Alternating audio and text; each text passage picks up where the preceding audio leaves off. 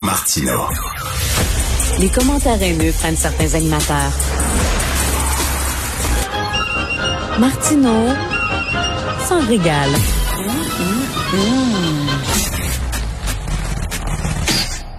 Alors, c'était bien sûr le Gala des Gémeaux euh, hier et euh, le prix du meilleur reportage original produit pour les médias numériques a été remis à l'équipe du reportage Soigné avec la peur au ventre qui a été réalisé par le bureau d'enquête. Euh, on va en parler avec Marie-Christine Noël qui est journaliste justement au bureau d'enquête et qui a fait ce reportage-là, qui était journaliste sur le reportage. Salut Marie-Christine Noël. Bonjour Richard. Ben, premièrement, félicitations. C'est super. Merci. Pour la reconnaissance, c'était un.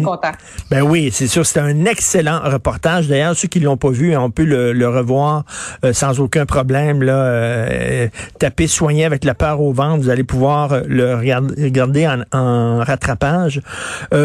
tu suivais des infirmiers et des infirmières lors de la première vague de la COVID en mai 2020, c'est ça? Oui, surtout les préposés aux bénéficiaires. Dans une résidence pour personnes âgées, là, c'est une ressource intermédiaire. Donc, j'étais euh, préposée aux bénéficiaires. Je l'avais fait euh, quatre ans avant. Et donc, j'étais retournée dans cette hmm. résidence pour personnes âgées. Et là, oui, il y avait une infirmière, une, infirmière mais c'est surtout que je suivais les préposés parce que c'est un peu mon cheval de bataille là, depuis quelques années, les préposés aux bénéficiaires, surtout leurs conditions de travail. Là. Euh, donc, c'est ça. Près au printemps 2020, là, alors qu'on apprenait quelques jours avant que c'était l'hécatombe dans les CHSLD, les résidences, dont le, le CHSLD Aaron, on s'en souvient. Ben oui. Et donc, euh, au, Québec, les médias avaient pas le droit de rentrer dans les résidences à ce moment-là. Euh, fait qu'on pouvait pas voir la situation sur le terrain. Mais comme j'avais travaillé là-bas, qu'ils avaient confiance en moi, ben ils m'ont laissé entrer dans la résidence pour personnes âgées pour vraiment voir ce qui se passait, voir les zones chaudes, les zones froides, la zone COVID. Fait que j'ai passé près d'une semaine là-bas.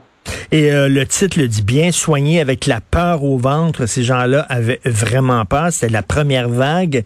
Euh, là, on parle, là, on parle des quatrièmes vagues.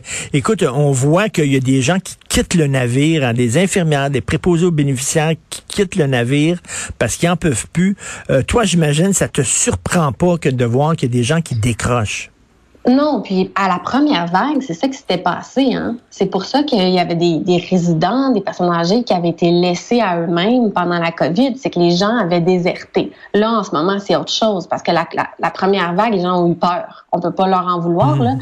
Aller à la guerre sans équipement, euh, euh, qui l'aurait fait, qui serait resté. Euh, donc, on peut pas leur en vouloir. Pour la quatrième vague, bien, bien sûr, euh, déjà que c'était éreintant. C'était éreintant il y a quatre ans, il y a dix ans. Moi, j'en parlais, mes collègues aussi en parlaient. C'était éreintant, les conditions de travail étaient difficiles, la paye était était pas c'était pas très bon. On s'entend là, des fois, ils gagnaient entre 11 et 14 dollars de l'heure là en ressources intermédiaires. Euh, c'est pas beaucoup pour faire ce métier-là. Et aussi, ben, on avait des corps de travail, on devait travailler dans deux, trois résidences dans la même journée. Ça n'avait pas de bon sens. Donc, en ce moment, elles étaient déjà fatiguées et en ce moment, elles le sont encore plus. Donc, c'est normal qu'il y en a qui décident de quitter le navire, comme tu dis. Je comprends ça. Je peux, je peux comprendre. On ne veut pas leur en vouloir encore une fois. C'est ça, tu disais, là, vous, vous travaillez, tu pouvais travailler dans deux, trois CHSLD en même temps. C'était, c'était l'époque où euh, euh, on pouvait se promener d'un CHSLD à l'autre. D'ailleurs, ça a été décrié après ça en disant, ben voyons, ça n'a pas de bon sens. C'est que tu, tu, tu, tu, tu promènes le virus d'un centre à l'autre, là.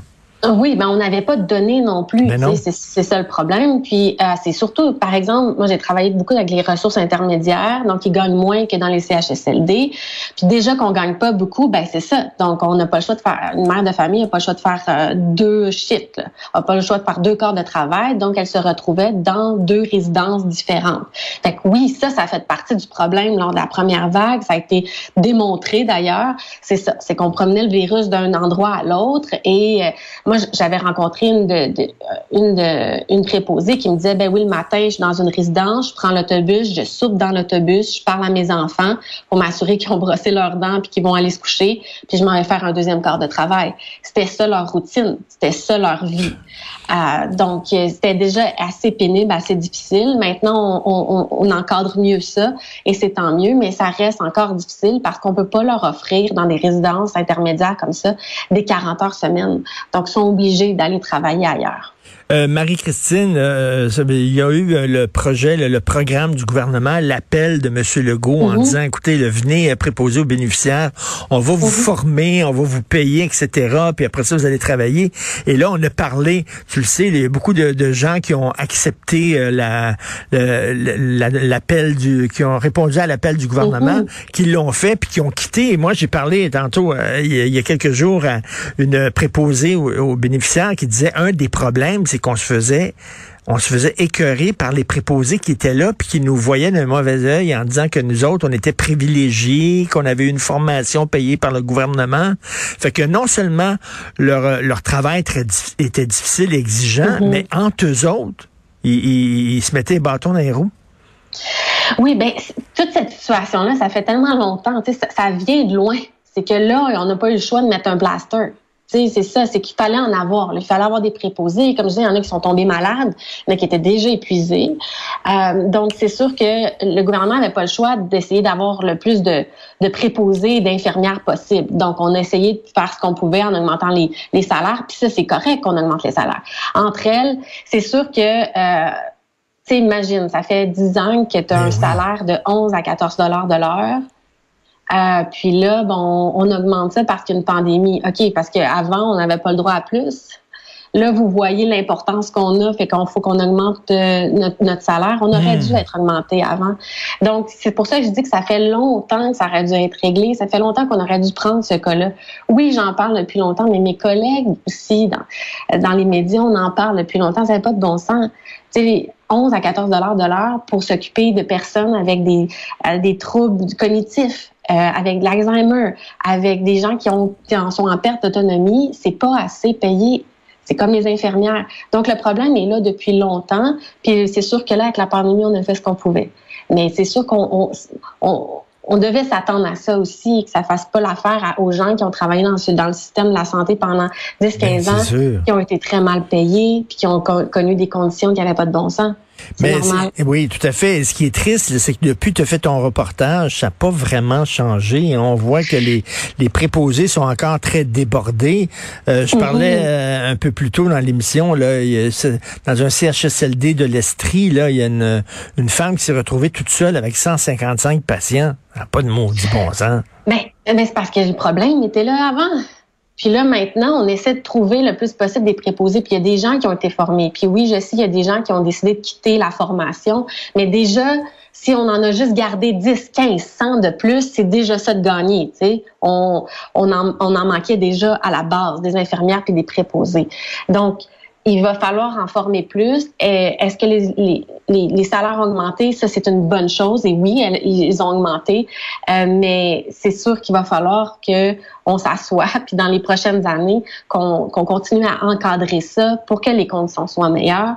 Pour euh, les, chiffres doubles, ça n'a plus de bon sens. L'écart de travail double, tout ça. Euh, il va falloir vraiment mieux encadrer ça.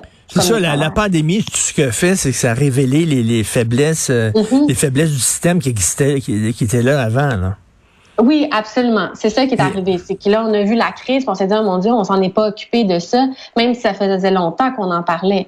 Euh, donc, c'est toujours un petit peu en retardement. Hein?